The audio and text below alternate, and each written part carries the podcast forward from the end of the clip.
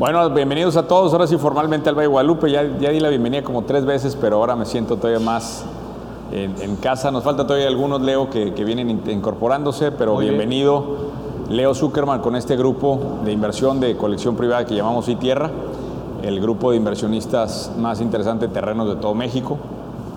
Eh, y bueno, a manera de introducción, eh, Leo cumpleaños hoy. Eso es lo más Y importante. decidió, decidió pasar el cumpleaños aquí en, en su compañía, así que más vale que le cante las mañanitas unas tres veces para que quiera regresar con nosotros. Y que paguen, ¿no? Además, ¿no? Eh, pero bueno, teníamos intenciones de tener a Leo con nosotros hace tiempo, se dio la oportunidad para cruzar acá con, con Valle Guadalupe, eh, y bueno, eh, para nosotros era importante que esta plática se tuviera después de la definición de Morena, que tuvimos hace unos, hace unos días, y le pedí a Leo dos partes de esta, de esta plática. Primero nos va a dar una, una mitad de la conferencia él solo, donde va a exponer un poco de las perspectivas que él trae. Y luego vamos a tener una conversación dirigida donde yo traigo algunas preguntas ya y también obviamente vamos a abrir el, foro para que ustedes hagan preguntas directamente con Leo, si les parece bien. Entonces Leo, pues bienvenido nuevamente, gracias. Muchas gracias, gracias, por el- Carlos. por el tema. Gracias a ustedes que están el día de hoy aquí con, con nosotros. Y bueno, pues miren, traigo dos temas eh, que me parece que son los fundamentales hoy en día. Uno, desde luego, es la elección, ¿no? O sea, ya estamos en pleno proceso electoral. ¿Qué podemos esperar eh, de cada una de las candidatas? Y eh, después también voy a hablar porque creo que la diosa de la fortuna nos puso a los mexicanos, nos ha dado un gran regalo la diosa de la fortuna, eh, que es el nearshoring, eh, y creo que vale la pena ver cuál es el potencial de, este fenómeno económico y si vamos a tener la capacidad los mexicanos de aprovechar ese regalo que nos dio la diosa de la fortuna eh, que, no, le pasa ni a muchos países y no nos ha pasado a nosotros en, la historia. ¿no? Entonces, si quieren, empiezo con el tema electoral. Vamos a tener la elección más grande de la historia del país. ¿no? A nivel federal vamos a elegir al presidente, pero también se va a renovar los 128 senadores y los 500 diputados. Pero además va a haber eh, elecciones en ocho estados de la República para gobernador, eh, va a haber elección de jefe de gobierno en, el distrito, en la Ciudad de México, más de 1.500 alcaldías y 30 congresos estatales. ¿no? Déjenme comienzo con el tema del presidente de la República. Y a mí eh, me gusta mucho, no sé si, han escuchado antes pláticas mías, me gusta mucho comparar las elecciones eh, presidenciales como una carrera de coches, como una carrera de automóviles. Para que haya, eh, para ganar, para ser competitivo en una carrera de coches se necesita un buen coche. Eh, en este caso, pues el, mejor coche que hay ahorita en la Fórmula 1 es el Red Bull, ¿no? Y si a eso le suman que Red Bull trae el mejor piloto, ¿no? que hay, que es eh, Max Verstappen, pues esta combinación de mejor coche con mejor piloto es lo que hace ganar una carrera. ¿no? Eh, ustedes suben a un mal piloto al Red Bull y no, no gana, y, o ponen a Verstappen en un bocho y tampoco gana. ¿no? Entonces es la combinación de esos dos elementos, el elemento humano y el elemento de la maquinaria lo que hace ganar una carrera. Bueno, lo mismo pasa con una carrera presidencial. Se necesita un buen partido y un buen candidato. Y un buen partido me, me refiero a la maquinaria, a la organización política eh, que se necesita para llegar a ser presidente. ¿no? Eh, son la gente que organiza los eventos para el, eh, para el candidato, que les hace las estrategias, que movilizan al electorado el día de la elección. En fin, se necesita ese aparato llamado partidos políticos para poder ganar. Uno puede ser muy buen candidato, pero si no tiene buen partido, pues está, está en problemas y viceversa. ¿no? Entonces la combinación de partido con candidato lo que hace ganar una elección. Ahora, eh, todo indica que en esta elección vamos a tener tres coches, vamos a ponerlo así, compitiendo. Del lado del gobierno, pues va a estar, digamos, la escudería Juntos Haremos Historia, que es PAN, eh, perdón, es el Morena, el PT y el Verde. Del lado de la oposición estará el coche o la coalición eh, Frente Amplio por México, que es el PAN, PRI y el PRD, y eh, todo parece indicar que Movimiento Ciudadano, que está actualmente en la oposición, este, también eh, lanzará su propio candidato. ¿no? Ahora, en una encuesta, en la encuesta más reciente del periódico Reforma, yo, yo le creo a las encuestas de Reforma, conozco a la encuestadora que lo hace, Lorena Becerra, es muy seria y hay que tener mucho cuidado. Les digo, ahora que viene el proceso electoral van a salir muchas encuestas, tengan mucho cuidado porque unas son patitos, son propagandísticas, hay que saber a quién seguir este, en las encuestas. Una de ellas yo creo que es las, de, las encuestas del Grupo Reforma. Y eh, en la última encuesta de agosto ustedes pueden ver cuando se le pregunta a la gente por quién votaría por qué partido votaría para la presidenta de la República. 49% dice que Morena, 49%, 2% por el PT y 2% por el Verde, de tal suerte que eh, trae una fuerza electoral del 53%. Esto sin piloto todavía, o sea, ¿no? Es nada más saber a usted qué coche le gusta, ¿no? Este, eh, qué escudería le gusta, exacto, ¿no? Eh, dentro del Frente Amplio por México, 21% por el PAN, 19% por el PRI, 3% por el eh, PRD. Eh, de esto suma eh, el Frente Amplio por México el 43% y Movimiento Ciudadano 4%. ¿no? Entonces, si vemos esto y además tomamos en cuenta la impresionante operación que ha tenido Morena en estos años, donde hemos regresado a eh, lo que se llama una hegemonía territorial. La última vez que tuvimos esto fue en 1997, donde el partido gobernante, que en ese momento era el PRI, controlaba 28 de las 32 gubernaturas del, país. Eh, ya este año tenemos que Morena y sus aliados controlan 23 de las 32 estados del país. ¿no? O sea, es impresionante lo que ha logrado Morena en estos años, regresar a aquellas épocas de una hegemonía territorial. La mayoría de los territorios están siendo controlados por Morena. Pero además, eh, lo que hace muy bien Morena y este gobierno, este gobierno podrá hacer cosas muy malas y, y las ha hecho, ¿no? Pero una cosa la han hecho muy bien y es en repartir programas sociales y aprovechar esos programas sociales para conseguir votos ciudadanos. Eh, en las pasadas elecciones del 2022, en seis estados, eh, en la encuesta de salida que hizo el periódico El Financiero, por ejemplo, en el estado de Hidalgo, el 72% de las personas que dijeron que recibió algún tipo de programa social, programas sociales adultos mayores, eh, becas para jóvenes universitarios, apoyos para discapacitados, sembrando vida, en fin, que recibió algún tipo de esos, eh, de esos apoyos, el 72% de los que recibieron esos apoyos votaron por Morena. Entonces, pues sí, claro, ¿no? O sea, van los servidores de la nación, les entregan el dinero, el dinero en efectivo generalmente, y luego se aparecen los promotores de Morena, pues diciéndoles, oye, ahí te mandó ese dinero el presidente, ahí te mandó Morena eso, ¿no?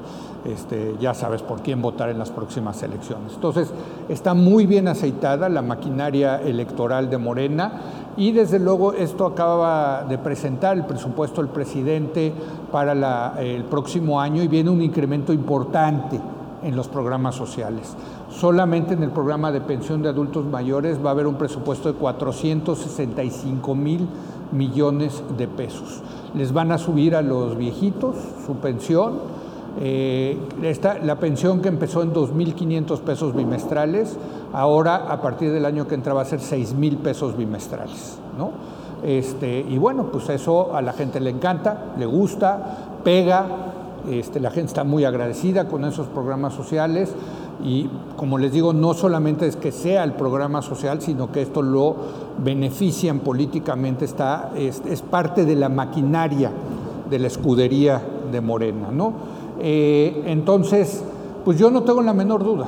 Aquí, en viendo esos datos de las intenciones de voto, de la imagen que tiene Morena, de cómo ha venido ganando terreno en, los, en la República, de lo que están haciendo con los programas sociales, a ver, no nos hagamos bolas, el Red Bull de esta competencia es Morena y sus aliados. Digo, el PT y el Verde menos, desde luego, pero Morena, si salud entra aquí como el coche, ¿no? O sea, es el, es el, automóvil, desde luego, la maquinaria más, más poderosa, ¿no?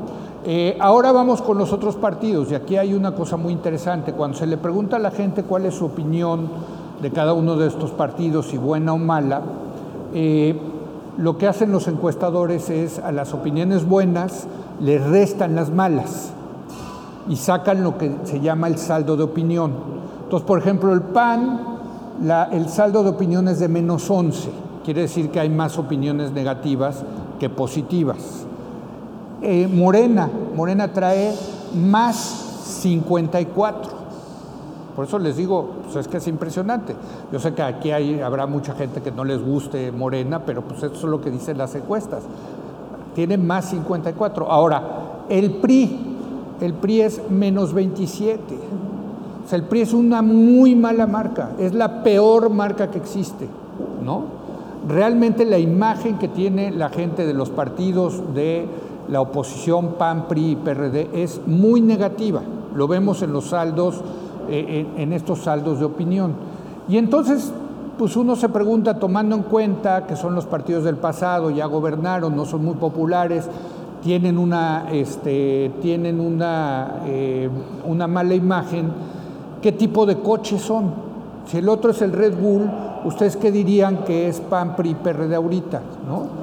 ¿Eh? el Aston Martin, hombre, ese está buenísimo. No, yo creo que tiene que ser como un coche viejito, porque son los partidos viejitos, ¿no? PAN, PRI, PRD, y un, coche feo, porque la gente lo ve feo, con mala imagen, pero con cierta potencia, ¿no? Porque todavía tienen cierto arrastre electoral. Entonces tiene que ser como un viejo feo y con potencia, ¿no? ¿Qué? ¿Cuál es ese? Ah, sí. No, yo les iba a preguntar, porque yo, me gusta preguntarles para saber, ¿no?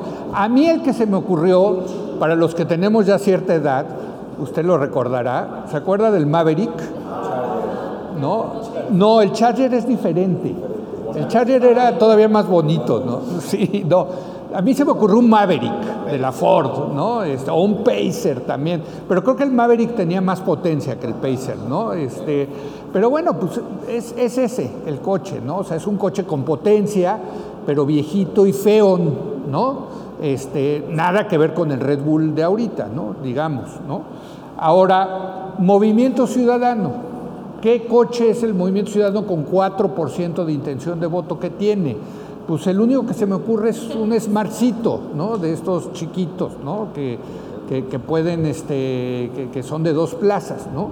Entonces, si ven por la parte de la maquinaria, pues esta elección realmente, si fuera nada más una elección de partido, sin candidato, pues ya estaríamos diciendo la va a ganar Morena, ¿no? Definitivamente. Ahora, por eso está lo interesante aquí, no es nada más la maquinaria, es también el piloto, ¿no? Entonces, aquí el tema es cómo van los pilotos. Y ahorita es muy interesante porque lo importante ahorita en las encuestas es ver la imagen, el reconocimiento, dos variables, el reconocimiento de nombre y la imagen. ¿A qué me refiero? Nosotros sabemos de estudios de la ciencia política que la gente no vota por un candidato que no conoce.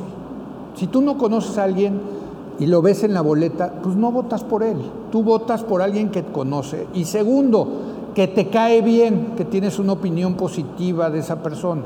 Entonces, ahorita lo que puedes medir en las encuestas es reconocimiento de nombre y que tan los que la reconocen, el encuestador le pide si tiene una opinión positiva o negativa. Entonces, por ejemplo, Claudia Sheinbaum, ¿no? la, que va a ser candidata de la escudería Red Bull, la pilota de Red Bull, 29% de los mexicanos todavía no la conocen. ¿eh? Aquí creo que todo el mundo la conocemos, pero hay un 29% de mexicanos que todavía no la reconocen. Ahora, de ellos, el 44% de los que sí la conocen, ¿no? 44% tiene una opinión positiva, 13% tiene una opinión negativa. ¿sí? Entonces, el saldo de opinión, otra vez, la diferencia entre lo positivo y lo negativo es de más 31. ¿sí? Llama la atención el 29% de que no la conoce. Es increíble. Bueno, pues es que imagínate, bueno, te voy a, ahorita te vas a sorprender aún más. ¿Cuánto crees que trae Xochitl? ¿Cuánto creen que trae de reconocimiento de nombre? ¿70% la reconocen? 47% no la conoce. O sea, la, la, mitad de la población mexicana no reconoce el nombre de Xochitl Galvez. Le dicen, oye, ¿usted sabe quién es Xochitl Galvez? No. O sea, es la mitad del, de, de, del electorado. ¿no? Estamos hablando de un electorado de 98 millones de personas. Quiere decir que alrededor de 50 millones de mexicanos no saben quién es Xochitl Galvez. Y aquí ya empezamos a ver los retos que empiezan a tener cada uno de los, de los candidatos. Entonces, si se dan cuenta, 47% no la conocen y de los que la reconocen, 22% tiene una opinión positiva y 22% tiene una opinión negativa. Su saldo de opinión es cero. Y acá lo que les quiero decir es que quien hizo famosa a Xochitl Gálvez fue el presidente López Obrador en sus mañaneras y eso fue bueno para ella. Pero también la hizo famosa endilgándole una serie de atributos negativos. Entonces, es más conocida, pero también está pegando el discurso negativo del presidente en contra de ella. Por eso trae un saldo de opinión de cero. ¿no? Carlos, ¿cuántos crees que tiene? ¿Cuál es el reconocimiento de nombre de, tu gobernador? De Samuel que probable, que todo indica que va a ser el candidato de, de Movimiento Ciudadano, ¿no? 56% no sabe quién es Samuel García. Que por cierto, a mí me llama la atención, se me hace alto para, porque no, él no ha hecho campaña nacional, ¿no? Es el de Mariana, es Mariana, es que es Mariana, de verdad. No, no, es que el, tema de Mariana, ahorita lo voy, a, lo voy a tocar, pero es fundamental en esto, ¿no? El, el tema de Mariana, porque quien ha, se ha hecho muy famoso en redes, Samuel, ¿no? Este, precisamente por la relación que tiene con su esposa. Y también el saldo de opinión es cero, ¿no? Entonces, lo que les quiero decir es que, aunque muchos estamos ya muy metidos en la elección, esto apenas no, no, no, ha comenzado para muchos mexicanos que no saben dónde están. Pero desde luego, ahorita, hoy por hoy, la que se ve más fuerte es Claudia Sheinbaum, y es lógico. Claudia Sheinbaum, jefa de gobierno de la capital, con, este, eh, con muchas campañas que ha hecho, mucho dinero, en fin, o sea, sí, toda, bueno, y, tiene, y tiene la maquinaria. Es lo que estás diciendo tú, es que aparte ya está usando el Red Bull, ¿no? Pero, pero aquí lo interesante es, efectivamente, y con todo me llama la atención que haya un 29% que no la conozca, ¿eh? o sea, es, interesante en ese sentido, ¿no? Entonces, en ese sentido sabemos, muy probablemente estos van a ser los tres candidatos, ¿no? Bueno, Claudia y Xochitl seguro, Samuel está por decidirse, ¿no? Todo parece indicar que sí, sí, sí se va a lanzar. Entonces, ¿cuáles son las fortalezas y debilidades de cada uno de estos pilotos al día de hoy? Y esto puede cambiar, porque evidentemente una, una, una carrera es dinámica, ¿no? Entonces, primero, eh, fortalezas y debilidades de Claudia Sheinbaum, me parece que la gran fortaleza que tiene eh, eh, Claudia es López Obrador. López Obrador, yo sé que a muchos les disgusta, en lo personal a mí no me gusta nada el presidente y soy parte del, de los que ataca ¿no? este, cotidianamente en sus mañaneras, pero hay que reconocer que es un presidente muy popular, con mucho arrastre y que tiene mucha credibilidad entre la gente. Esa es la realidad, ¿no? O sea, mejor decirlo a no a, negarlo, ¿no? Y quien va a hacer la campaña de Claudia Sheinbaum va a ser López Obrador, no quien va a ser, quien la está haciendo la campaña. Entonces, si uno es este eh, si uno tiene un, un, un, presidente que está en campaña y que la está ayudando, pues es una fortaleza para ella. ¿no? Eh, segundo, tiene experiencia, o sea, indudablemente pues ya fue jefa de gobierno de la capital, eso le da experiencia para gobernar. Y a mí lo que más me llama la atención de Claudia es que tiene una disciplina espartana. Claudia dice hay que hacer esto y se hace. De hecho, conozco mucha gente que trabajaba con ella en, el gobierno de la Ciudad de México y dicen que es una, es una jefa muy dura, muy difícil, porque hay que entregar resultados. Muy diferente, por cierto, a López Obrador, ¿no? que, digamos, no, se, no, le obsesionan los resultados, sino más bien en la retórica de los resultados. Y bueno, yo creo que su principal debilidad es que duerme a un niño hiperactivo, ¿no? O sea, cero carisma, cero carisma, ¿no? O sea, de verdad, o sea, uno le empieza a escuchar y dice, hijo, ¿cómo es posible que esta mujer sea la candidata, ¿no? O sea, no, no, no atrae, no emociona, no, muy diferente al presidente López Obrador, por cierto, ¿no? En ese sentido. Xochitl, pues su gran fortaleza es su biografía, ¿no? O sea, esta historia de la mujer pobre, indígena, que nació en un pueblito de Hidalgo, que a base de, trabajo y de mucho tesón de vender gelatinas, porque sí es cierto que vendía gelatinas en el pueblo, se fue a la Ciudad de México, hizo su carrera, eh, sacó su carrera y ahora, eh, y, luego se convirtió en una empresaria bastante exitosa. Esta historia, perdónenme, no la tiene ni Obama, así, ¿no? O sea, para que, que nos... Es una historia no solamente conmovedora, sino que es muy rara en este país que una mujer indígena pobre la haga en la vida es realmente muy poco, desgraciadamente, pero es muy poco probable que eso ocurra. ¿no? Entonces, yo creo que, su gran fortaleza es esta biografía, es la biografía que puede este, despertar muchas emociones en, la gente, ¿no? Este, eh, puede, eh, eh, porque es además aspiracionista, esta cosa que no le gusta al presidente López Obrador, ¿no? de la gente que busca superarse en la vida. ¿no? Es una mujer súper carismática, ¿no? Este, yo la conozco desde hace muchos años. Me acuerdo la primera vez que lo vi fue en una gira eh, en el sexenio del presidente Fox y yo dije, esta mujer tiene mucho futuro político, de verdad es dicharachera, es, es impresionante. Y tiene otra cosa que reacciona a bote pronto muy bien, ¿no? O sea, la atacan y ella sale y contesta rápido y contesta bien, ¿no? Ahora, ahorita me parece que su principal debilidad es que se está viendo muy amateur, ¿no? O sea, no se está viendo profesional y ya empezaron los ataques y vaya que la quieren destruir y la van a tratar de destruir y entonces ahí sí necesitan entrar los profesionales a, ayudarla para que tenga mejores respuestas, una mejor, este, una, una mejor eh, eh, estrategia. Ahorita yo la veo realmente muy verde en esto, ¿no? O sea, le ha alcanzado sus fortalezas para llegar a donde ha estado, que es como candidata presidencial, pero ahora si no se rodea de profesionales no va a llegar. ¿no?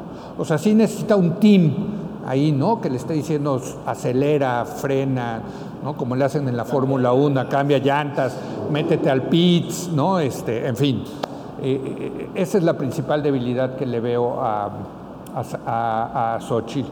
Samuel, pues Samuel tiene este carisma norteño, ¿no? No sé si estarás de acuerdo, Carlos, ¿no? Este, o sea, es un carisma, pero es un carisma muy particular, ¿no?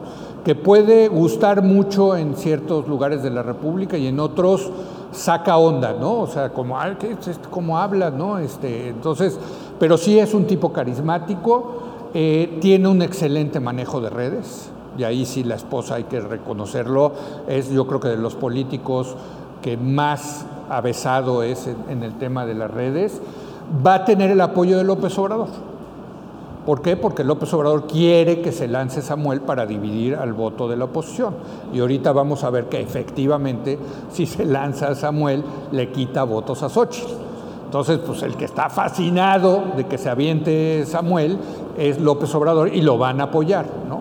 Su debilidad, pues es también una inexperiencia, ¿no? O sea, es un tipo pues, que finalmente ha gobernado un año y medio, lleva Samuel en, Nuevo León, eh, no es un tipo que digas, bueno, pues digo, está joven, ¿no? Tampoco podríamos esperar algo diferente de él, pero yo creo que sí se le ve falta de experiencia ya para aventarse, digamos, a la grande, ¿no? que es este, la presidencia. ¿no? Eh, entonces, aquí me voy a parar un tantito y voy a interactuar con ustedes porque sí quiero su opinión, porque vean ustedes esto, lo que estamos diciendo es que el Red Bull va a tener a Claudia, el Maverick va a tener a, ¿cómo se llama?, a, Xochitl, y el Smartcito va a tener a Samuel. Entonces, ¿quién diría que va a ganar? ¿Eh? ¿Sí? Definitivamente. Ya le paramos aquí, se acabó la carrera. A ver, eso es muy importante. El Smart se lanzó y se van a ir peleando estos dos allá abajo, mientras el Red Bull va allá arriba, ¿no? Y este le va a hacer que frene y que pierda, ¿no? esa es la idea del Smart, ¿no? Totalmente en esta, ¿no? La pregunta es, pues sí, atrás puede haber competencia, pero adelante, ¿pueden caerse el de adelante? Puede ser que el carro le quede muy grande al piloto. Muy, muy bien. O sea, puede haber un accidente, porque el piloto, no, o sea, pasa, a veces Verstappen no gana, el otro día no ganó precisamente, ¿no? ¿Por qué? Pues porque comete un error el piloto, comete un error o, o, se zafa un, este, algo en el motor, ¿no? ¿Eh? Una falla. O una falla en, el, en la maquinaria, que algo pase ¿no? en la maquinaria, o, más importante, la pilota. O sea, aquí la, el piloto es la que puede ir frenando el Red Bull. Digo, si nos ponen a nosotros en un Red Bull, no lo sabemos ni arrancar. ¿No? A ver, ¿va a ser de verdad la pilota que, que, va a ganar en, eh, con el... Bueno, sí, sí puede haber competencia. A ver, yo, yo estoy de acuerdo con usted. Si uno ve esto, dices, güey, ya, no, o sea, ni, ni, ni para qué le movemos, ¿no? Este, tienes ahorita la mejor piloto y al mejor coche, pues va a ganar esa. No, pero la, las carreras están llenas de circunstancias, puede empezar a llover, le pusieron malas llantas, se equivoca la, la, la, pilota, este se retira el de porque se le quemó el motor a Samuelito, en fin, ¿no? Bueno, es que las, las, a ver, yo llevo muchos años viendo elecciones y lo que te puedo decir es que las elecciones, más que un recuento de aciertos, es un recuento de errores. A ver, en 2006 el Red Bull y el candidato era López Obrador y perdió. ¿Por qué perdió López Obrador? Más por los errores que cometió López Obrador que, lo, este, que, por los aciertos de Felipe Calderón. Digo, no quiero minimizar a Felipe Calderón, ¿no? desde luego, también hizo bien su chamba, pero Claro, puede haber muchos errores. Entonces, esto está abierto. Ahora, si me dicen a mí, pues ahorita, a ver, eh, esto tiene todo para ganar. O sea, Morena tiene los números, tiene el partido y la candidata para ganar. ¿Ya ganó? No. Esto puede cambiar muchísimo, ¿no? Eh, ahora, déjenme, les presento. Eh, el tema de, cómo se ven las encuestas, ya, o sea, ¿se acuerdan que presenté las intenciones de votos sin candidato? Ahora es ya con candidatos. En la última encuesta, 44% votaría por Sheinbaum, 27% por Xochitl, 12% por Samuel, con una no respuesta del 17%.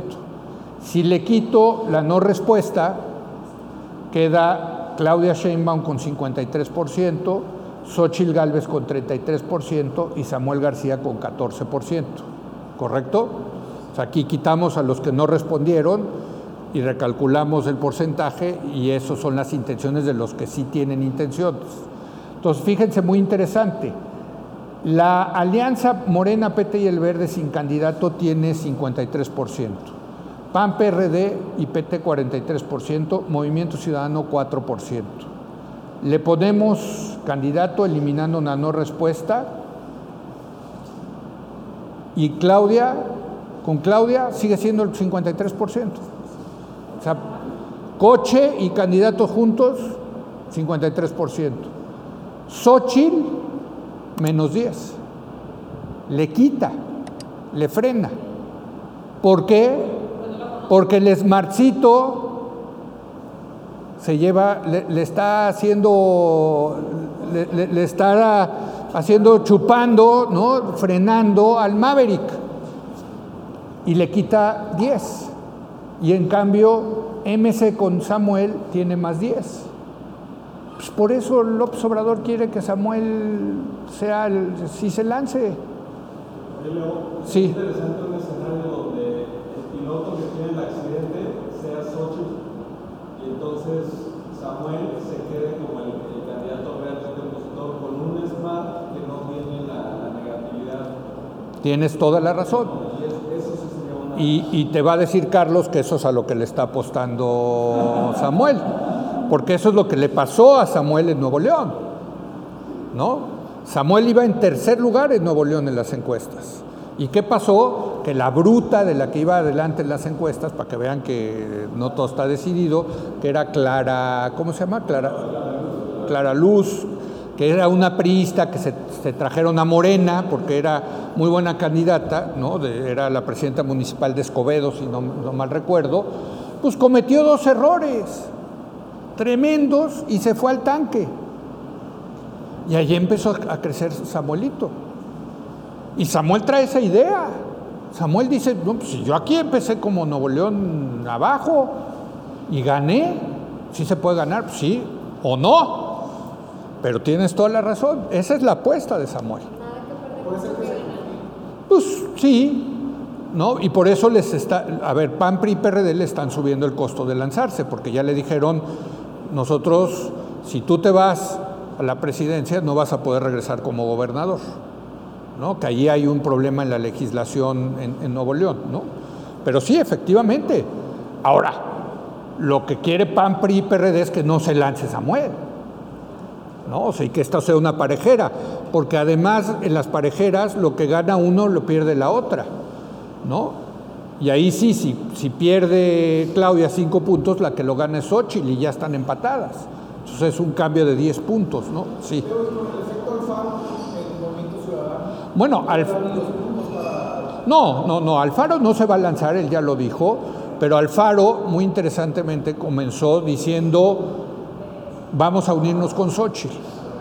Y ahora ya anda cambiando de posición diciendo que no estaría mal que se lanzara Samuel. ¿no? Entonces, y por eso digo que es un smart el, Movimiento Ciudadano. El Movimiento Ciudadano tiene, es más, tiene estructura solamente en Jalisco. En Nuevo León no tiene estructura. En Nuevo León apenas están construyendo el cochecito.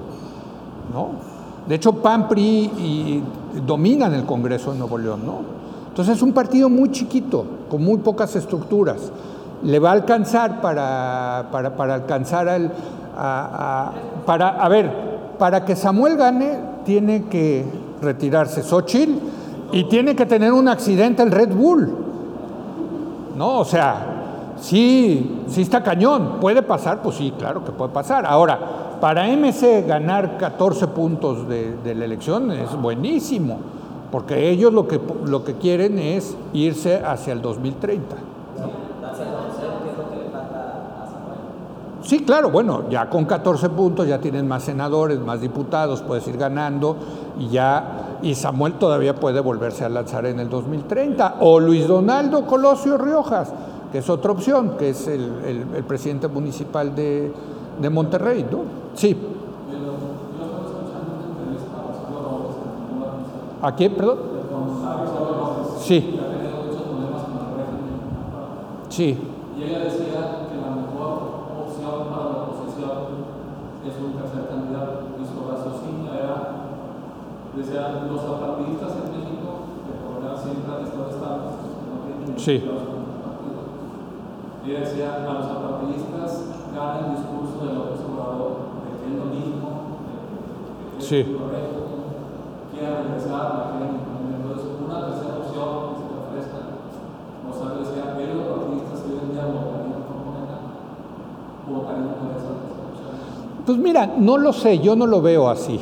O sea, eh, Yo lo que veo de ver, de ver las encuestas es que eh, si se lanza una tercera opción, y una tercera opción tampoco es este, aquí pensar en abstracto, la tercera opción es MC, ¿no? O sea, a ver, porque va a haber candidatos independientes, ¿no? Uno puede ser Verástegui, pero, pero va a ir caminando, o sea, ese ni coche tiene, ¿no? O sea, ese, si gana uno caminando, dices, no, o sea, no, no, ¿no? Pero a ver, no es hipotético. la tercera opción es MC y la tercera opción es con quién MC. Se decía que yo siempre dije que lo de Ebrard era una locura, porque pues Ebrard fue vicepresidente de López Obrador. ¿Cómo de repente va a ser candidato opositor? No, no, no puedes hacer esas maromas, ¿no? Entonces, en ese sentido, yo creo que es MC y Samuel. Y MC y Samuel eh, claramente los números demuestran que le quitan votos a la oposición. Ahora, si me dicen los indecisos, los independientes están metidos en eso, pues no sé, no, sé de dónde saca Rosario la verdad esos datos, ¿no? Este, y digo, la mejor manera de ver cómo le conviene esto a, a, Claudia y a Morena es que el que lo está impulsando es López Obrador, ¿no? López Obrador está desde siempre ha tratado de dividir a la oposición. Primero trató de dividir al PRI con el PAN, ¿no? No le salió, pues ahora dijo, pues ahora MC, los dividimos con MC. Y es casi de elección, yo te diría, de política, de, introducción a la ciencia política, ¿no? De divide y vencerás, ¿no? Sí. ¿Quieres, Carlos, que me pare acá y, ya platicamos tú y yo? Y, pues faltaba lo del nearshoring, pero si quieres nos concentramos en esto, ¿no? Porque creo que esto los, da para mucho, ¿no? Si, te parece. Vamos a. Si quieres, acercamos las sillas, sí. Leo. Sí, Ponme la foto de los carritos porque. Esa es la que quieres, ¿verdad? Quiero, sí. Ahí está.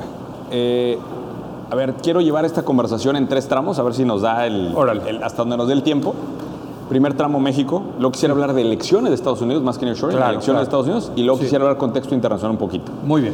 Entonces, le damos 15, 15 y 15 para que nos dé tiempo un poquito de todo. Perfecto, perfecto. A ver, eh, y traigo un par de preguntas que me mandaron mis seguidores de forma digital específicas para ti, pero primero arranco con las mías. Sí. Eh, me parece que la analogía eh, está muy bien presentada, pero no coincido con el tema del smart. A lo mejor puede ser que sea un smart, pero es un smart eléctrico.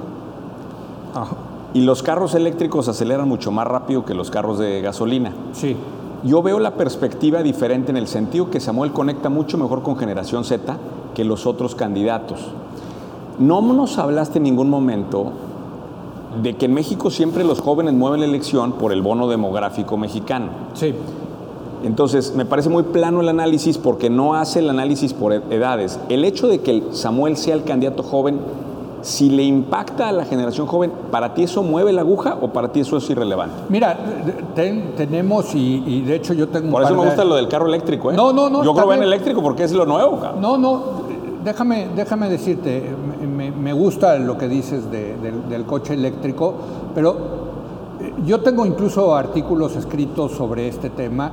El problema en todo el mundo, en todo el mundo, es que los jóvenes no salen a votar votan mucho menos que la gente de, más edad. O sea, las tasas de abstención son mayores en los jóvenes.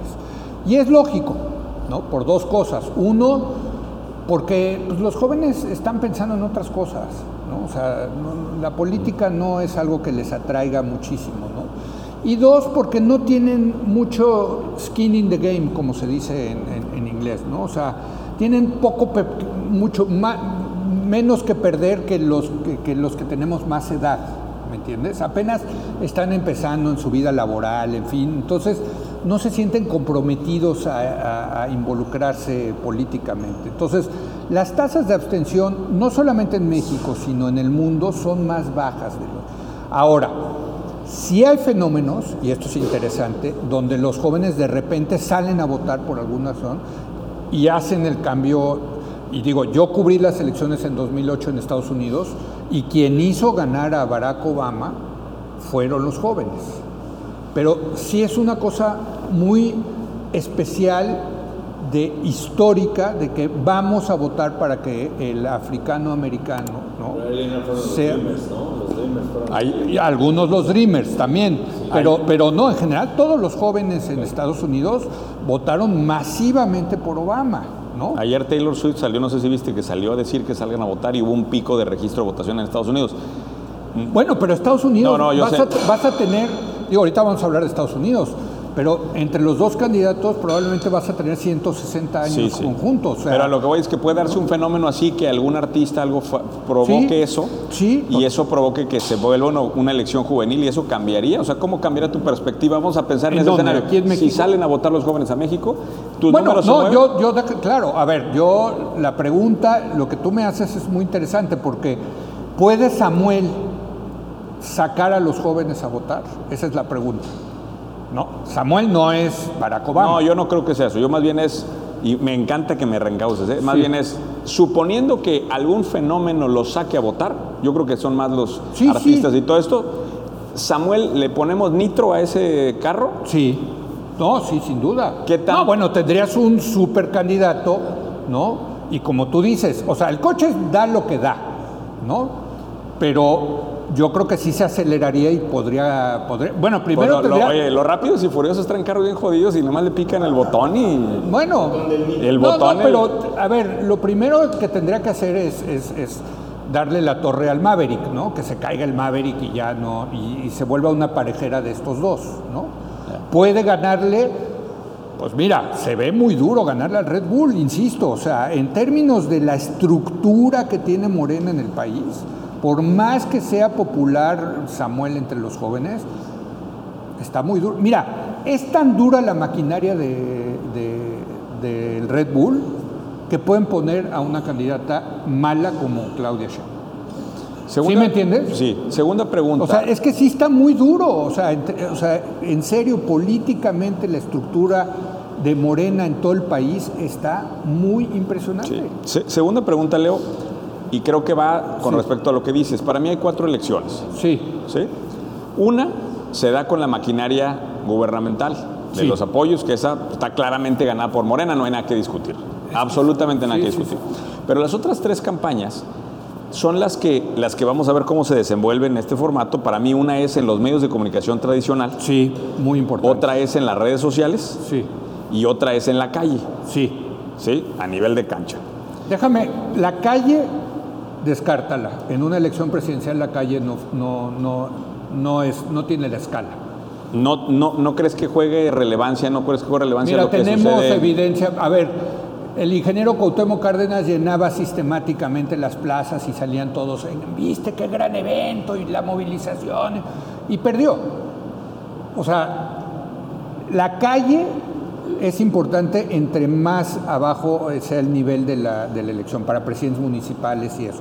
Para presidente de la República, donde tienes 98 millones de posibles electores, la, llenar la calle, movilizar ahí, no, no, no te trae más votos. Ok, entonces dejemos las dos que para ti son relevantes, son. medios tradicionales y, y medios.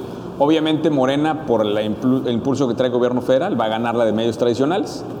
¿Sí? Pues Eh, mira, sí, yo creo que este, pues vamos a ver que, cómo reacciona. A ver, déjame ponértelo de la siguiente manera. Eh, desde luego, mucho últimamente se está yendo hacia las redes sociales, ¿no? Pero en México la tele abierta sigue siendo muy importante, ¿no? es que hacia, hacia allá iba mi pregunta. sí, sí. La maquinaria esa juega en la pista de medios pagados, no en la pista de medios ganados, güey. Sí. Yo juego, tú juegas en la pista de medios pagados, güey. Tú estás en la tele y, y has Sí, tenido sí. muchos reflectores allá. Yo nunca he tenido tele, cabrón. sí. Y yo estoy en la, en- yo juego en otra pista. Una pista en donde nunca me interesa ir a Televisa y la madre. O sea, a mí me invitas a un programa y no tengo tiempo ahí. Yo estoy en mi cancha, yo hago mis cosas y mis redes sociales me Y lo impulsan haces solo. muy bien, sí, sí, sí. Esa chamba es en donde no lo estás poniendo aquí. O sea, quisiera ver como que en el tablero de lo que pones acá. Sí. Samuel está muy por encima de Claudia, cabrón. No sé si lo, ve- lo ves así. Y, y hablemos de, de ¿En la cancha también. de qué? De- En la cancha de redes sociales, de Ah, medios sin duda, sin duda, 100%. Que- Sí. y, y hablemos de los tres candidatos, no quiero que esto se vuelva una conversación de Samuel. De los tres candidatos, en esa, en esa arena específica de, de las, de las redes sociales, ¿qué ves? ¿Qué estás viendo que pueda mover la elección y que pueda provocar errores de, de pista? No, muy importante. A ver, es que ese tema solo nos podemos llevar dos horas, ¿no? O sea, y es fascinante, fascinante lo que está pasando. Pero mira, yo te pondré así. Es que también hay que hablar, segmentar las redes, ¿no? Twitter, ahora X, es la red más política y de mayor influencia política que hay en el mundo. Pero tiene mucho menos usuarios que las otras redes, ¿no? X o Twitter lo compró Elon Musk para tener influencia política. Y lo que está tratando de hacer claramente es tener influencia política. Entonces, lo que pasa en Twitter es muy diferente a lo que pueda estar pasando en, en Instagram o en Facebook o en TikTok, que ahora son, son diferentes, ¿no? ¿Tú dónde tienes más influencia, dirías? No, pero yo te diría que Instagram, TikTok ahora. Me estoy enfocando mucho mi esfuerzo a TikTok. ¿Y por qué no en X? Sí, claramente el tono de la conversación mía no se... Exacto, No, pero el tono de la conversación, la mía, Claro. mira, a ver, yo en el único lugar donde tengo redes es en Twitter, ¿eh? Claro. Yo no tengo en las demás, porque lo que yo hago, que es política, ahí, esta es la red política, es Twitter. Entonces, lo que pasa en Twitter es muy importante para la clase política y los que seguimos y los medios, etcétera. Pero la arena de la competencia para atraer electorado es la tuya, es TikTok, es Instagram, ¿no? Facebook ya no, Facebook es de viejitos también, ya, ¿no? Sí, sí, en serio.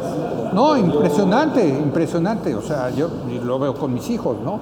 Este, ¿cómo pueda ganar ahí Samuel? Pues yo creo que ahí sí eh, va a depender mucho de, de- de- de su esposa y de eh, que hace muy bien este manejo. Ahora, ojo, estas dos van a tener a su profesional, ¿no? También para este, ganarse esos mercados de TikTok y de Instagram, ¿no? ¿Y eso le da, crees que eso le da una ligera, también, una ligera ventaja a algo? O sea, o, o lo ves ¿A quién? a cualquiera de los tres? O sea, No, bueno, te diría naturalmente a Samuel que sabe manejar las redes, ¿no? Yo he visto videos de Samuel que causan conmoción en Twitter. Haciendo ejercicio con su mujer, ¿no? Y súbele y bájale. Y dice, güey, es el gobernador de Nuevo León, ¿no? O sea, para la, la- la concepción formal de la política, pero eso le encanta, ¿no? A la gente en TikTok Y, en, y, en, y en Instagram, ¿no? Ah, mira, es como nosotros, he's a guy like us, ¿no? Este, entonces, lo que puede causar escándalo en una red, en otra puede ser súper popular. Y yo creo que lo maneja muy bien Samuel en ese sentido. Ahora, quiero que me hables tantito, Leo, de... Perdón, hay, hay uno, Está- acaba de sacar un, un video de que le dice a la, a- a- a la señora que si se va ella al Senado y yo me voy a la Federation y no, no, no sé si lo viste. Bueno, esas cosas pegan, Claro. ¿no? Aquí el tema es si le va a alcanzar para llegar a. Es que el problema... Lo que sería interesante sería cuantificar esos bonos, ¿no? O sea, son 100%. como plus, son como pluses Pero, bonitos. pero ahí. no creas que movilizar a los... A ver, los jóvenes pueden estar emocionadísimos con Samuel y no salen a votar. Y en 15 Porque, no, no, no, no, se fueron de, de- de borrachera la noche anterior, les vale, les da flojera. Sí, no, no, o sea, Háblanos tantito, Leo. Sí. Me interesa mucho que amplíes el panorama de cómo es que López Obrador ha ganado la aceptación pública que tiene. O sea, y quiero que me lo digas, al final nosotros como empresarios sí, construimos nuestra marca personal, ¿no? sí, sí, sí. Este fenómeno de Bukele, de López Obrador, a mí me ha tocado viajar por toda Latinoamérica y lo ve- los ven como ídolos. O sea, ¿qué fue lo que construyó el fenómeno puntual de aceptación de López Obrador? Porque yo no sé si lo, lo tenía de origen, yo no creo que lo tenía de origen. Primero, danos ese contexto de los que no estamos tan metidos.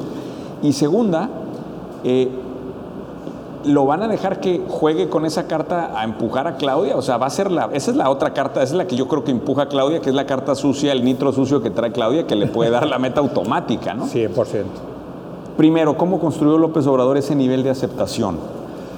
Déjame empiezo por la, la- la segunda. No tenga la menor duda de que López Obrador va a ser el principal agente de la campaña de Claudia. O sea, la campaña se va a vivir en la mañanera López Obrador prácticamente. Ya la estamos viviendo, ¿no? O sea, ya, ya, ya estamos viendo quién le va a hacer la campaña a, Claudia, ¿no? Pero voy a, a, a, tu primera pregunta, que también es fascinante y nos podríamos pasar mucho tiempo, pero miren, López Obrador es un político como no habíamos tenido en este país. Nunca habíamos tenido un fenómeno como el de López Obrador. Nunca. Los políticos en México eran del tamaño de sus puestos. Uno, o sea, tú veías, ah, pongo el ejemplo ahorita, de Adán Augusto López Hernández. Ah, Adán Augusto, secretario de Gobernación. Tú quitas a Adán Augusto López Hernández de la Secretaría de Gobernación y es un no nadie. ¿No? Uh -huh. No lo siguen los medios, nadie lo pela, es muy malo, en fin, ¿no? En general así eran los políticos en México, ¿no? Este, eh, ahora, López Obrador es un político que sí tiene arrastre popular, sí tiene esa capacidad de conectar con la gente, les sabe hablar a los mexicanos o a, una, a un segmento importante de los mexicanos. Es un genio comunicativo. Yo he visto, me ha tocado ver grupos de enfoque donde tratan de entender esta cosa de la popularidad del presidente y es impresionante porque la gente dice es que es un tipo bien intencionado, está trabajando por los pobres, se levanta a las 6 de la mañana para trabajar. Si no le salen las cosas es porque no los dejan los malditos conservadores. O sea, sí se creen la narrativa de López Obrador, sí se la creen. ¿Esa es construcción de él o tiene algún cuerpo? Bueno, de... yo creo que lo ha ido, a ver, es un político que lleva muchísimos años en campaña todos los días y él ha ido refinando esta, esta narrativa. A ver, el López Obrador del que perdió en 2006 es muy diferente al López Obrador ahorita en, en, en la presidencia. Es un tipo que, que ha ido aprendiendo y sabe qué funciona y sabe que, por ejemplo, cuando tiene un problema, sabe cambiar la agenda, ¿no? O sea, sabe, eh, tiene una, esta capacidad de cambiar de tema, ¿no? De, fugarse, ¿no? Es impresionante, de verdad, es un, yo siempre he dicho que es un genio comunicativo, me, me han criticado mucho por decir eso, pero yo, yo sí estoy convencido de que el tipo este, tiene esa, esa, esa, cualidad enorme eh, que pues, le ha costado establecer esa narrativa, pero no tengan la menor duda que es un tipo con arrastre popular este, propio, ¿no? O sea, él sí este, puede quedarse sin puesto, pero sigue teniendo este, esta cosa de, de, del arrastre popular. Eh, a mí me tocó, como yo viajo mucho por las conferencias, este, me tocó muchas veces verlo en el avión, cuando en el sexenio de Peña o de Calderón, cuando iba ¿no? a, la, a, sus giras. Claro. Y a veces estaba, eran giras con 30, 40 personas, pero el tipo ahí estaba dándole, ¿no? Este, tiene una tenacidad impresionante, pero sobre todo tiene esta capacidad que no habíamos visto de conectar con la gente, de, de, establecer una narrativa que es poderosísima. Por eso está muy preocupado por Xochitl. Porque Xochitl... Tiene ese nivel de carisma. Xochitl es, es de alguna manera exacto, ¿no? Es, y, y, y de, digamos desafía la narrativa de López Obrador de que es la candidata de los ricos y de la mafia del poder. Oiga, no, pues yo vengo, de, de, o sea, mientras su candidata estaba aprendiendo ballet, ¿no? En, en, de niña, yo estaba vendiendo gelatinas. A mí no me venga a decir qué es la pobreza, porque yo la he vivido, ¿eh? No, claro, o sea, es una candidata muy poderosa, por eso decía que la biografía de, de, de, de Xochitl era su principal fortaleza, ¿no? Leo, te voy a hacer algunas y te voy a ir cortando en algunas cosas para avanzar rápido, venga, porque venga, si no nos vamos a dar. Esta pregunta Sí. viene, agarra el teléfono, por eso Chuy Valdetorre, Sí. en mis redes sociales, porque les pregunté que qué le preguntarían a Leo Zuckerman. Sí. Me dice, eh, me gustó esta pregunta, dice, yo le preguntaría a Zuckerman respecto al panorama electoral. Yo creo que será difícil ganarle Morán en la presidencia, pero si él ve el escenario de que a pesar de eso una candidata competitiva como Xochitl puede hacer que Morena no gane la mayoría en el Congreso Federal. Sí. Y a nivel de estados, ¿cuál cree que no gane Morena? Ese escenario, ¿qué tan bueno lo ve para el desarrollo económico de México? Mira, muy importante, digo, lo traía en la presentación, pero me paré porque, ¿no? Este, para, para abrir el tema preguntas y respuestas. A ver, estamos concentrados en la elección presidencial, pero ojo, lo que se va a elegir es muchísimo. Y acá me parece importantísimo ver, contrastar los dos proyectos que van a estar en la boleta el próximo junio del año. Es muy claro el proyecto de López Obrador a través de su candidata Claudia Sheinbaum. Es el famoso plan C que él ha dicho. ¿Qué quieren? ¿Ganar la presidencia? Ganar dos terceras partes de la Cámara de Diputados, dos terceras partes del Senado y una vez teniendo esa mayoría, reformar la Constitución para quedarse con el Poder Judicial. O sea, reformar el Poder Judicial y entonces es un proyecto claramente, o sea, no, no hay nada escondido acá, es un proyecto para reconcentrar el poder en México. Que una sola fuerza política controle Todo. todo, todo.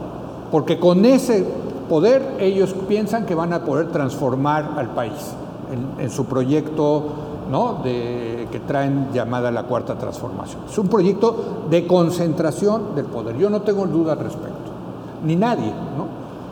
Del otro lado, hay un proyecto de los que dicen, oye, no, no, ya nos gustó esto de la democracia. Nosotros en México queremos que haya contrapesos, ¿no? Que el Ejecutivo tenga un cierto poder, pero también el legislativo y también el judicial. ¿no? Entonces, sí creo que los dos proyectos van a estar muy claramente en la, en la boleta. Ahora, puede ser que gane Morena la presidencia, pero el solo hecho de que esté Xochitl en la, en la- en la boleta, y por eso la lanzaron, le da una mayor posibilidad a la oposición de ganar más senadurías y diputaciones. ¿no? Este, y en ese sentido, eh, la próxima presidenta, si es, si es Claudia, no va a tener la fuerza que hoy tiene López Obrador en el Congreso. Con todo y que López Obrador tiene mucha fuerza, no tiene, no ha tenido para cambiar la Constitución. Y eso es lo que lo ha parado. Y se ha aventado tratar de cambiar la Constitución a través de reformas en las leyes secundarias, pero quien lo ha parado es el Poder Judicial, es la Suprema Corte. Entonces, ¿sí me entiendes? Si hay contrapesos, hemos visto los contrapesos. Y eso es lo que se quiere echar López Obrador. Y entonces por eso es muy importante, muy importante de verdad la elección en el Congreso. O sea, no solamente concentrarnos en la, en la elección de la presidencia, sino también en la elección del Congreso.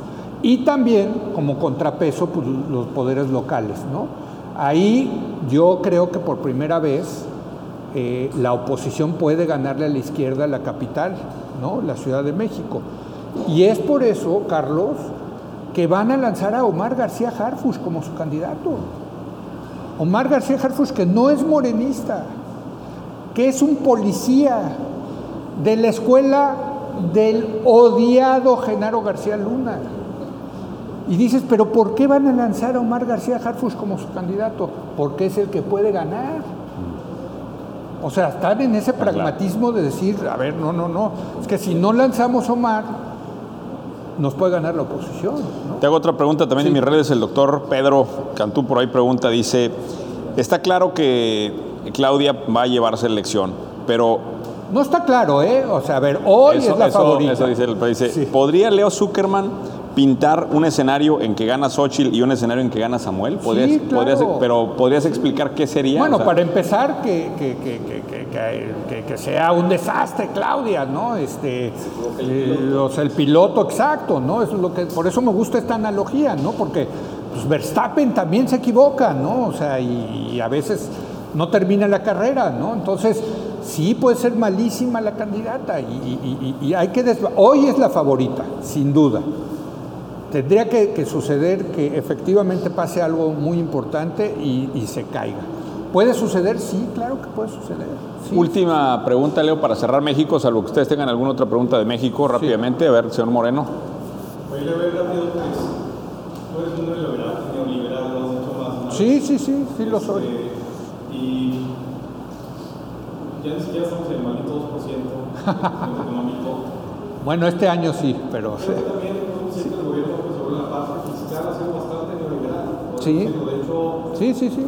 Eric, cuando combinas esos resultados, esta política fiscal que lleva esos resultados que ha tenido el gobierno con el plan de Morena y con el plan poder, ¿qué tanto hay un riesgo en un país que no vemos en México?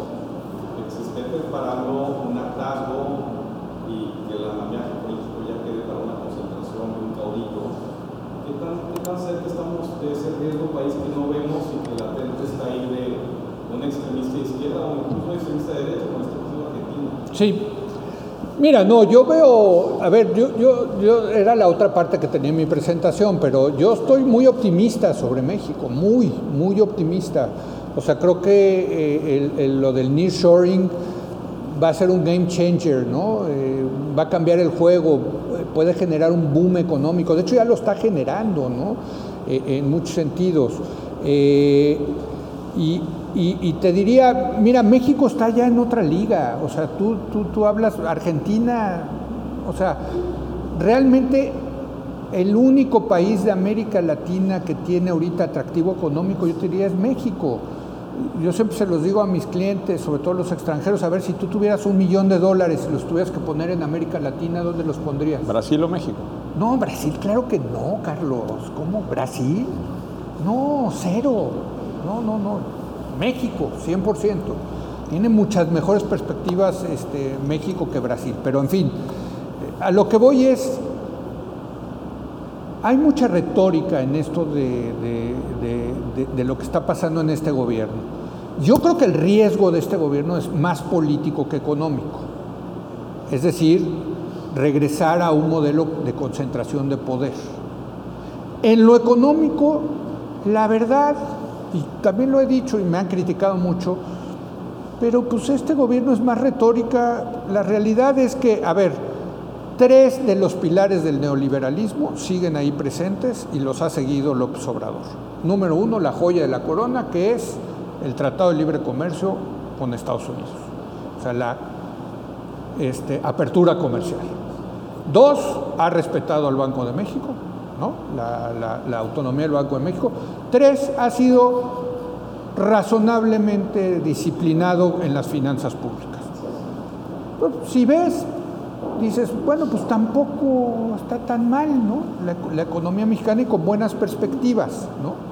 A mí lo que me preocupa del López Obradorismo es precisamente la parte política, más que la económica, porque más allá de que los malditos neoliberales y de que los conservadores, la verdad es que en la práctica ha sido bastante neoliberal el presidente, ¿o no?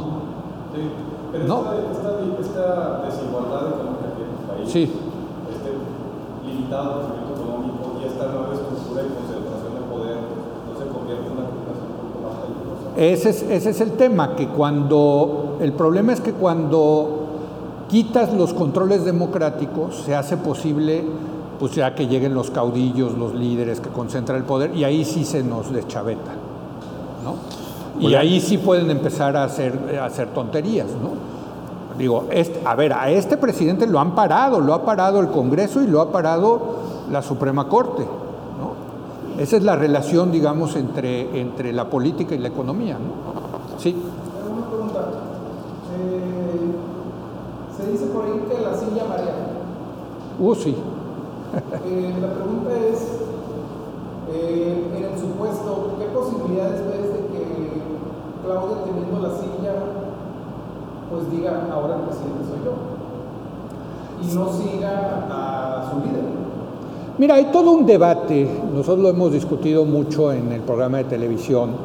Hay quienes piensan que López Obrador no se va a ir a su rancho, que él va a seguir mandando, que él escogió que fuera Claudia porque es la más maleable, ¿no? es la que, la que puede mangonear más. ¿no? Y hay quienes pensamos, y yo ahí sí me, me incluyo, que, este, pues que efectivamente no es que la silla marea, que sí marea, pero sí cuando se sientan en la silla, reciben la bandera presidencial y los empiezan a saludar los, los militares y no, Y dices, ay, güey, no, pues aquí el presidente soy yo, ¿no? Este, y nada de que el señor de allá de Palenque me va a venir a decir qué tengo que hacer, ¿no? Eh, yo creo que, y, y, por las señales que veo y conociendo a Claudia, yo creo que eh, sí en algún momento sí va a haber esa separación con, con López Obrador.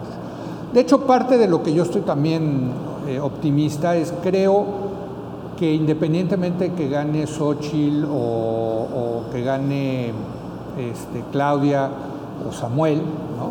Este, yo creo que, el sexenio siguiente va a ser mejor, porque cualquiera de estos tres que puede ser presidente no va, no va a ser López Obrador en el sentido de que no va a utilizar este genio político, no va a tener este genio político y va a tener que dar resultados. Y yo creo que la mesa está puesta para dar buenos resultados con el tema del nearshoring. ¿Alguna otra? Ya para cerrar, última, ya otras, Oscar. Sí.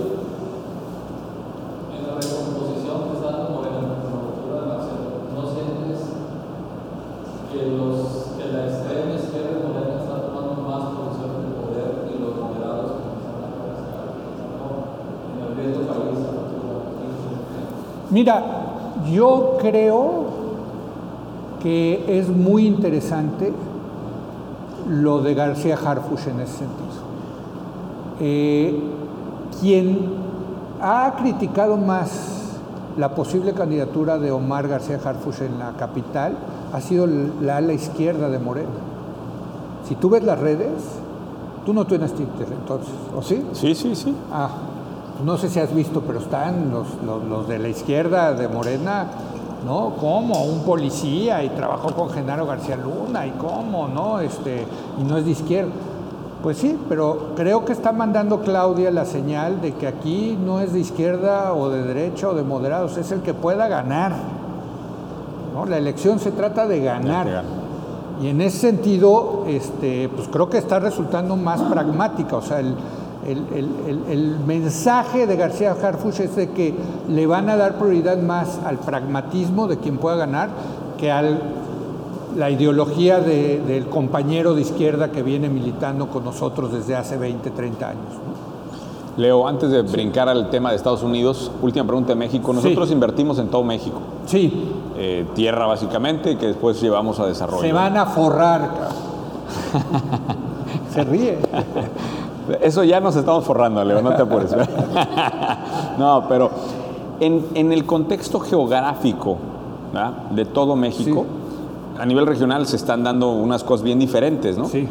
Eh, ¿Qué perspectiva hacia el siguiente sexenio? Si tú dijeras, oye, yo manejo un fondo que invierte en tierras para México específicamente, sí, sí. ¿qué, ¿qué, sectores te gustan? ¿Qué te, ¿Cuáles te parecen obvios donde tenemos que estar muy fuertes? ¿Y cuáles de plano evitarías un poco más? Así a nivel a, a, través de tu lente político o también con un poco contexto económico? Mira, yo te diría, a ver, el gran tema es el nearshoring, ¿no? El gran tema es este. Eh, lo tengo aquí, mira, Dale. si quieres sí, sí, lo, lo ponemos porque es muy interesante el, el, bueno, el potencial, etcétera, pero déjame poner, pongo esto. Esto es un estudio que hizo BBVA sobre los problemas que tiene el nearshoring. ¿No? Okay. Este, ¿Dónde están los problemas de infraestructura eh, para sacarle todo el potencial importante al nearshoring? Esta se la quedan ustedes, así que la tienes, ¿no? Entonces Muy la bien. puedes ver aquí. Entonces tú puedes ver, por ejemplo, dónde están los problemas de real estate, ¿no? O sea, de bienes raíces. Entonces tienes problemas en Juárez ahorita y en Tijuana, ¿no? En Hermosillo no, en Monterrey ya estás en semáforo este, amarillo, ¿no? ¿Problema quiere decir que hace falta?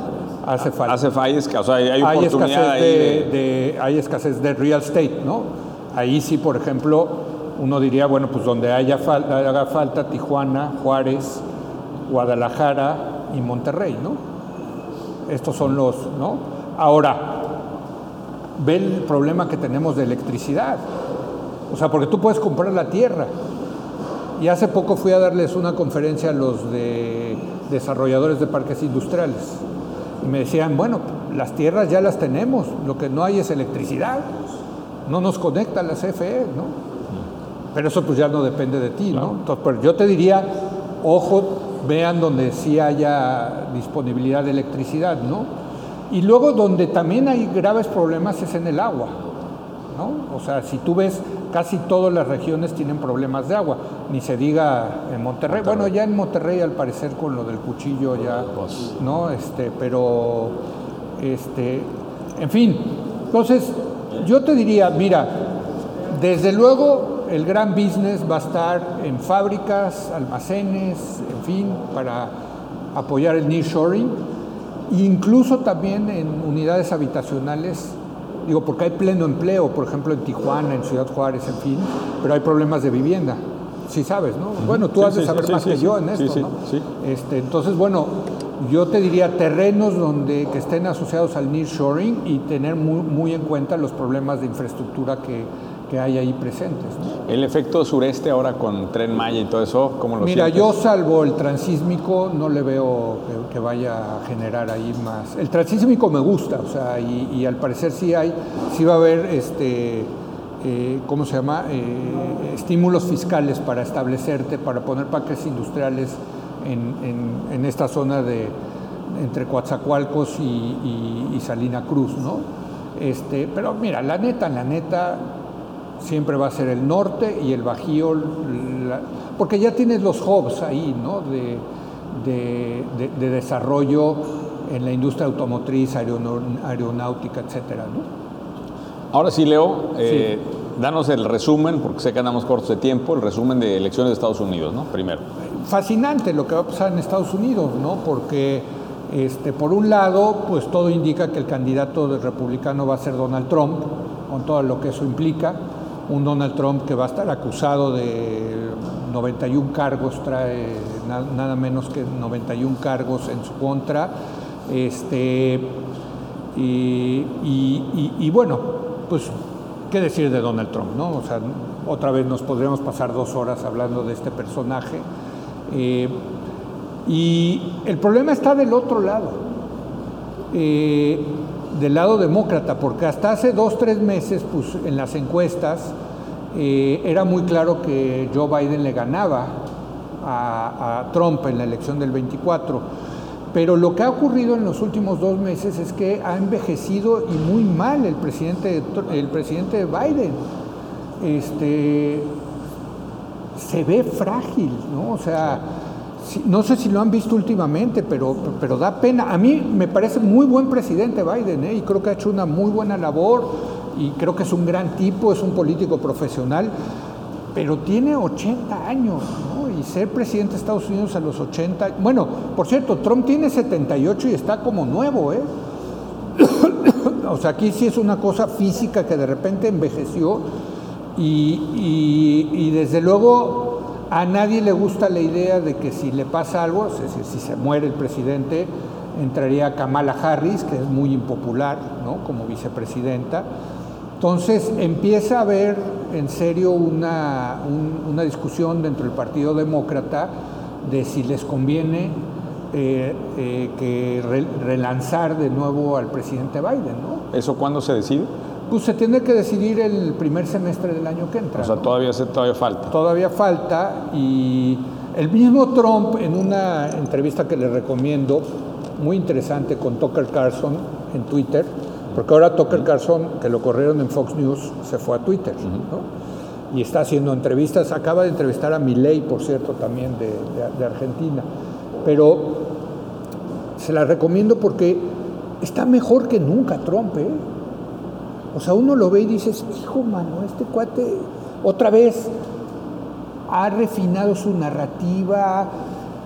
Es a los que nos gustan los toros, decimos que hay toros que se crecen con el castigo, ¿no? Este cuate, Trump es de esos, se crece con el castigo. Entonces está mejor que nunca. Y lo que dijo, se aventó la punta de decir, no, no, a mí no me preocupa Biden porque no va a llegar. Y le pregunta a Tucker Carlson, what do you mean? No, o sea, no, no, pues que no va a llegar, no va a estar vivo. Así.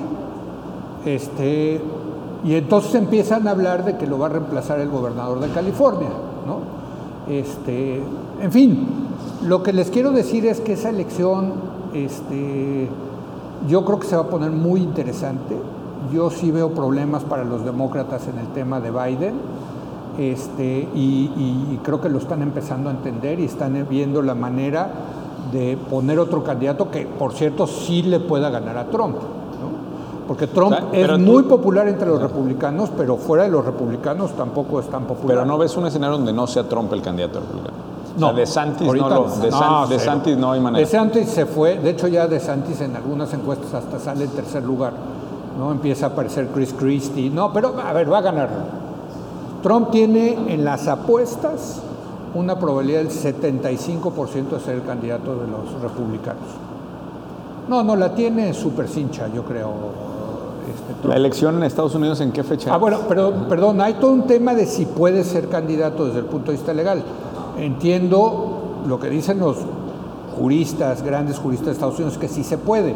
De hecho, ya hubo un candidato del Partido Socialista, Eugene Debs, que fue candidato a la presidencia Mientras estando preso, ¿no? O sea, apareció en la boleta, ¿no? O sea, la, la- la Constitución no, no, no prohíbe que la gente que está siendo procesada sea, este, aparezca en la boleta. Cosa rara, no se lo imaginaron nunca los Founding Fathers, ¿no? Lo- Los constitucionalistas de Estados Unidos que iba a pasar algo así, ¿no? Pero, pero hay otros juristas que dicen, no, no, espérame tantito, ¿no? Si hay precedentes, en fin. Pero, pero entonces regresando al, al- al escenario tuyo con tus analogías de carros, allá Sí. el- la maquinaria republicana sería el carro, el, el coche más... eh, No, ahí los dos, no, no. Los dos eh, tienen no, buen carro No, ahí sí los dos son Red Bulls. O sea, un uno es Red Bull y otro es un Ferrari. No, no, ahí sí en Estados Unidos depende del estado, ¿no? También, ¿no? O sea, en California los demócratas es el Red Bull, en, en- en Texas es, es- es los republicanos, ¿no? Y a nivel nacional yo te diría, sí están muy empatados. la- no, las maquinarias electorales en Estados Unidos, que son muy locales, pero sí, si lo sumas a nivel nacional, están muy emparejadas. ¿eh? A nivel macro, ¿crees que al final republicano parece ser el, por lo que dices de Biden, parece ser que te inclinas más a pensar... Yo te diría ahorita están empatados. O sea, Eh, es con una- una... a ver, pero quiero decir, una pequeña ventaja ahorita trae Trump, pequeña, pero hace tres semanas la pequeña ventaja la traía Biden. Prácticamente están empatados, ¿no? En las encuestas y en las apuestas. ¿A quién ves como relevo de Biden? Pues esa es la gran pregunta, mano, ¿no? Este, eh, están viendo, viendo perfiles y midiéndolos. El que más se habla, del que más se habla, es del gobernador de California, ¿no? Newsom, creo que se llama, ¿no? No, no, ninguno, no, ninguno. No, Kamala es un desastre. Este, puede ser Pete Buttigieg, que es el secretario de Transporte, ¿no? que, que aparte sería el primer gay, ¿no? abiertamente gay, candidato a la presidencia. No sé, ¿no? Oye, Leo, ya nomás para cerrar el contexto internacional, eh, no sé si Sí. leíste este libro de eh, el, el de las naciones, ¿cómo se llama este? Ahorita te digo el... ¿eh? El Nuevo Orden. Es, es, es Dalio, ¿no? Es de Rey Dalio. No, no lo leí. Bueno, te, lo, te lo voy a recomendar y habla un poco del surgimiento de China y, de- Ah, y sí. del cruce de, de la, de la decadencia del imperio americano y de la llegada del imperio chino y pone una gráfica en donde ya parece que estamos cerca del cruce, ¿no? De una nueva época imperial china, ¿no? Pues mira, lo que sí te puedo decir es... Dolarización, ¿no? Sí, e- esa era hacia allá. Bueno. Son, son dos cosas. Te vamos a poner la presentación antes en donde la necesites. Pero No, te, no, te no. voy a preguntar, son dos cosas alrededor de esto. Una, específicamente el fenómeno China como potencia mundial. Sí. Y otra, el fenómeno de BRICS como, como un fenómeno para, para pegarle a, para Estados Unidos. Hacen eh, preguntas sencillitas. ¿eh? Mira, Y, y resumida, Este, desde las épocas de Tucídides en, Grecia, Tucídides decía que siempre que hay una, potencia emergente, eh, acaba enfrentándose a la potencia establecida. En este caso, pues la potencia establecida es Estados Unidos y la potencia emergente es China. Ya estos ya se están agarrando, no, no hay duda. Este, y eso es lo, esa es la causa principal por la que nosotros podemos salir beneficiados. O sea, la causa principal del nearshoring es esto. O sea, si lo tuviera que resumir en una imagen es esto.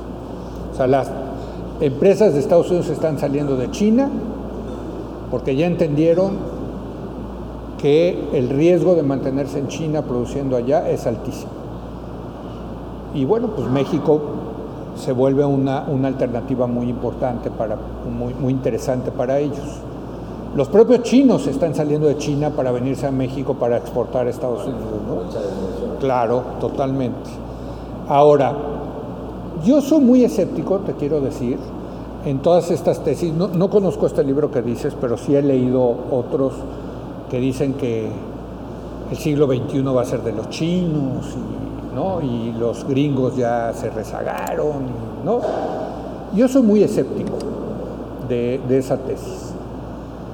Número uno, porque no creo que los chinos vayan a poder procesar sus conflictos sociales a través del régimen comunista.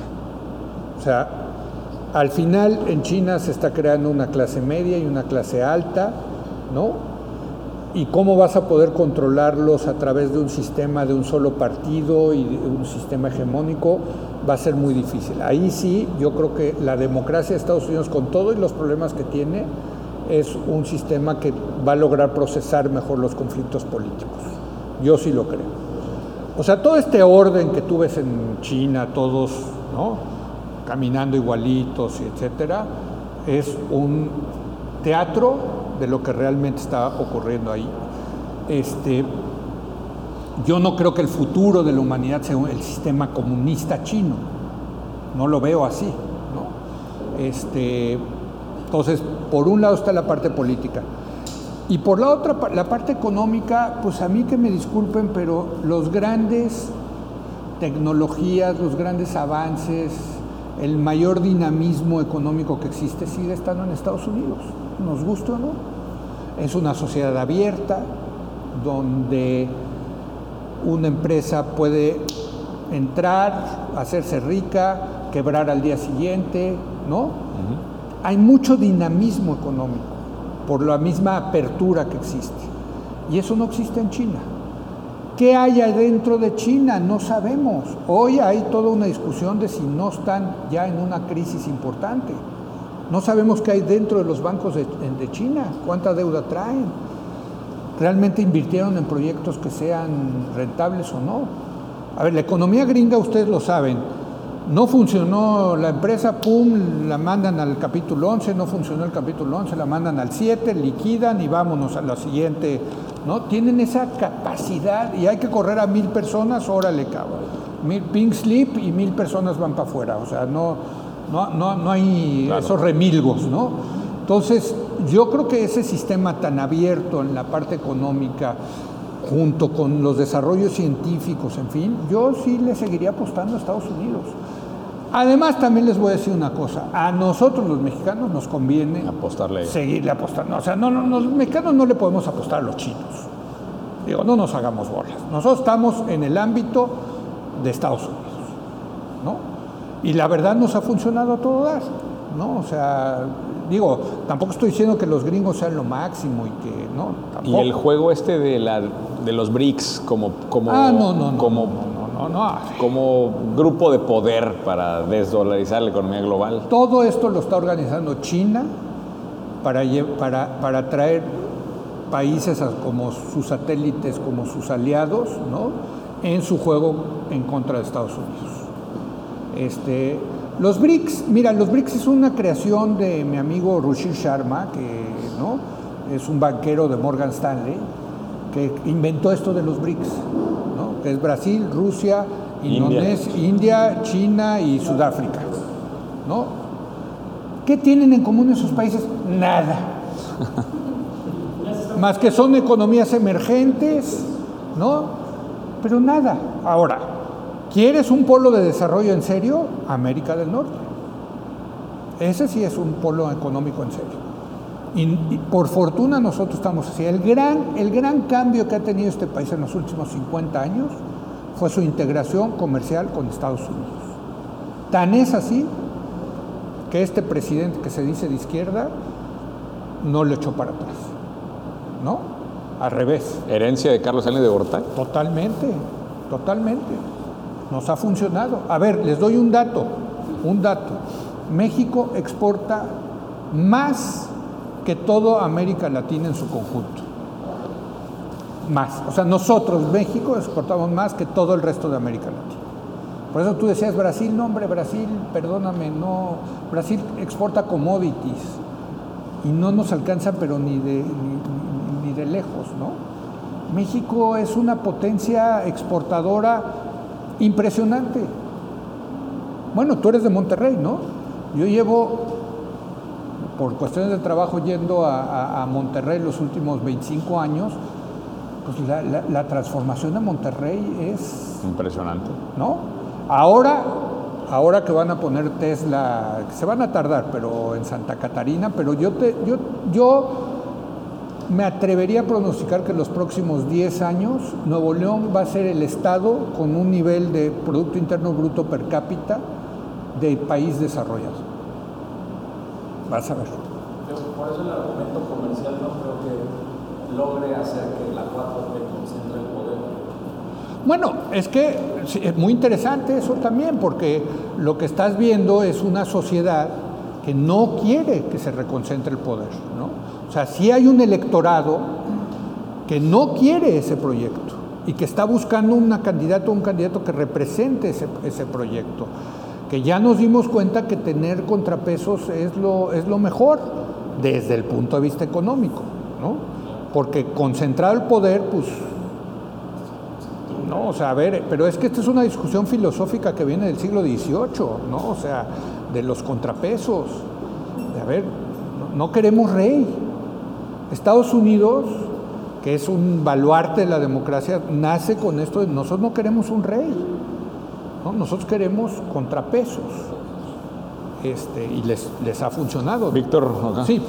Regresando un poquito a las relaciones bilaterales de Estados Unidos con México, eh, ya con la nueva, digamos, asumiendo que Morena sigue en el poder y que Donald Trump llegue al poder, ¿cómo ves tú, digamos, los principales retos en tema de seguridad eh, de relaciones comerciales pueda de repente chocar ese, ese empuje que íbamos a? No, va a ser, a ver, Mira, a ver, tenemos una extraordinaria relación con Estados Unidos en materia económica y por cierto, ya no somos el socio chico, ¿eh? O sea, nosotros ya pesamos en Estados Unidos, ¿no? Y debemos hacerles sentir ese, poder que tenemos los mexicanos, ¿no? Pero la contrapuesta de eso es dos temas en donde va a ser y seguirá siendo un dolor de muelas, independientemente de quien gobierne allá y de quien gobierne acá, dos temas fundamentales. Uno, la migración, porque por acá están pasando los migrantes y además cada vez hay más migrantes mexicanos, ¿no? Este, sí ha subido el número de migrantes mexicanos y ese va a ser un dolor de muelas porque ellos van a presionar a que nosotros les paremos los migrantes acá, que no se los mandemos, etc. Y otro está el tema del narcotráfico, ¿no? que es un tema... Diagonal inseguridad, ¿no? Narcotráfico, diagonal inseguridad. Pues sí, sí, sí. Es que, mira, aquí sí, malditos gringos, ¿no? O sea, malditos porque pues, se fuman hasta el tapete de su casa, ¿no? Y, les encanta, son muy adictos. Ahorita traen una adicción con, el fentanilo, provocada, por cierto, por la adicción que, que, la propia Purdue Pharmacy les hizo del Oxycontin. ¿Sí conocen esa historia? Del, ah, no, bueno, vean, el, hay una serie en Netflix de, de, se llama, uy, no sé, pero es sobre el Oxycontin. A ver, el Oxycontin es una medicina basada en opio, ¿no? Este, y Purdue Pharmacy la inventó y la estuvo, hizo un sistema de marketing, Carlos, te mueres, ¿no? O sea, para que los doctores, los dentistas la estuvieran este, recetando cada vez más, ¿no? Y volvió adictos a muchos americanos al Oxycontin. Y bueno, luego ya se dieron cuenta pues, que, estaban en un problema de adicción terrible y ya los, los, paró la FDA, ¿no? Y pues los adictos se quedaron sin el Oxycontin y empezaron a buscar en el mercado negro sustitutos como el fentanilo.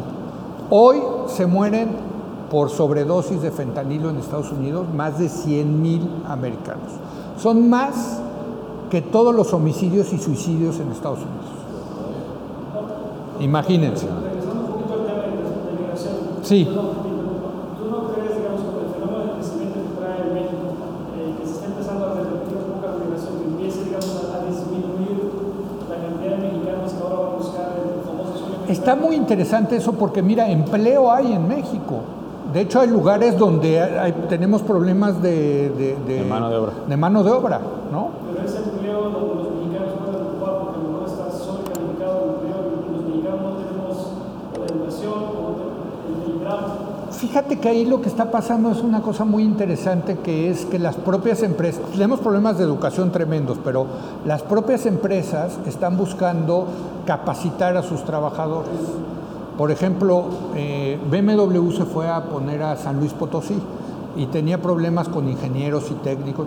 Pues ya pusieron sus escuelas los alemanes. ¿no? Y están formando ahí a los potosinos para que le entren a, a- a- a ese, a ese asunto. Ahora, yo creo que muchos mexicanos están yendo a Estados Unidos, pues porque evidentemente ganan más en Estados Unidos y cada vez hay más redes de mexicanos que los reciben, ¿no? Pero eso ha generado problemas de, de- de oferta de trabajo en México. Hay lugares, en, en serio, ¿eh? Tijuana, en- no sé cómo andan en Monterrey. Sí, pero- sí, también. Lo cual nos va a llevar a una discusión muy interesante en México de si le abrimos las fron- ¿sí? Bueno, ya están entrando a México. O sea, tú vas a la Ciudad de México y hay muchos restaurantes donde los meseros son venezolanos y en fin, ¿no? Entonces, pues les vamos a abrir o no las puertas a los centroamericanos, a los sudamericanos, a los caribeños, en un contexto donde tienes pleno empleo, ¿no? Este, entonces vamos a acabar con esa discusión también que hay en Estados Unidos. Por cierto, en Estados Unidos son muy brutos, porque hay, tienen problemas de empleo, ¿no? O sea, no sé si les ha pasado, pero Sí, sí, el problema. ya, a ver, ya no te hacen el cuarto, mano, en, Sí, sí, en- sí, unos hoteles, porque no hay, o no hay meseros, no hay cocineros. ¿no? que les pagan y que se empleen. La gente no quiere trabajar. Bueno, muchos, muchos americanos efectivamente se salieron después de la pandemia y ya no quisieron regresar, ¿no? Pero, sí, dieron- pero el hueco es tan grande que no solamente son esos. O sea, ya realmente hay una. Hablaban en el All-In de 14 millones de posiciones de vacantes que, que no se pueden llenar. Oye, a mí en el, en el Anchor, de, de- en el Anchor, dices que estás pagando una... Oiga, no me hicieron la cama, pues perdón, pero no hay. No hay, no tenemos, pues ¿cómo? Oye, última pregunta con Julio, ya nos tenemos que cerrar, ya se tiene Sí. que ir Leo ya de regreso. Sí, Recuerdo que comentabas del tema de migración. En Tijuana hay un fenómeno, hay un fenómeno muy interesante que post pandemia había extremadamente vacantes de empleo. Entonces, la primera y la segunda oleada de haitianos que llegaron se integraron perfectamente. en Tijuana están encantados, sí, sí, A sí. diferencia de otros países que también llegaron, Sí. se, se, se convirtieron en un problema en Tijuana, porque Sí. por ahí están las noticias de que eh, no se querían integrar a, Sí, sí, sí. a, a- en la sociedad. Sí, entiendo que los salvadoreños y los hondureños les costó más trabajo. Una cantidad de espacios en todos los niveles en Tijuana para integrarte a Sí, sí, sí. y el gobierno estaba dispuesto ya rápido te integro al seguro social, Sí, sí, te doy tu visa de trabajo para que mañana empieces a. No, va a ser una discusión fascinante eso. O sea, yo creo que lo que está pasando en Tijuana o en Juárez es- van a ser laboratorios sobre eso. Mira, me, me decía la gente de Tijuana que los haitianos se habían integrado muy bien porque esa primera oleada de haitianos era como de gente muy de clase media y educada, ¿no? Que, que- ¿no? Y, y que estaban dispuestos a entrarle, órale, vamos, ¿no? Este, pero pues luego, luego te llegan oleadas de gente que tiene menos grados de educación o, o que vienen huyendo de la inseguridad, en fin, es la, es la historia de la migración, ¿eh? o sea, ahí sí, y a mí me encanta este tema de la migración, te voy a decir por qué, porque al final del día, todos los que vivimos en este continente, la gran mayoría somos hijos de inmigrantes. O sea, sí es cierto que había poblaciones originarias, etcétera. En Estados Unidos se los echaron a todos casi. En México hubo mestizaje, ¿no? Pero la mayoría somos migrantes. Este es un continente de migrantes. Y entonces que te digan ahora que tú no puedes entrar a Estados Unidos, pues óyeme, perdóname, pues si tú, tus ab- bisabuelos llegaron en el barco, cabrón, y ahora me está cerrando. Es, es que es típico de los migrantes, ¿no? De yo ya entré, cierra la puerta. ¿No? Fui el último en entrar Es, y ya los es- demás. es- es como los del antro, los que entran al antro y ya, ciérralo. ¿no? Yo ya entré, cierra el antro. ¿No? Sí, sí, sí. Sí, pues así es, ¿no? Leo, pues te- tenemos que parar aquí. Quiero que le demos un aplauso Gracias. muy fuerte, a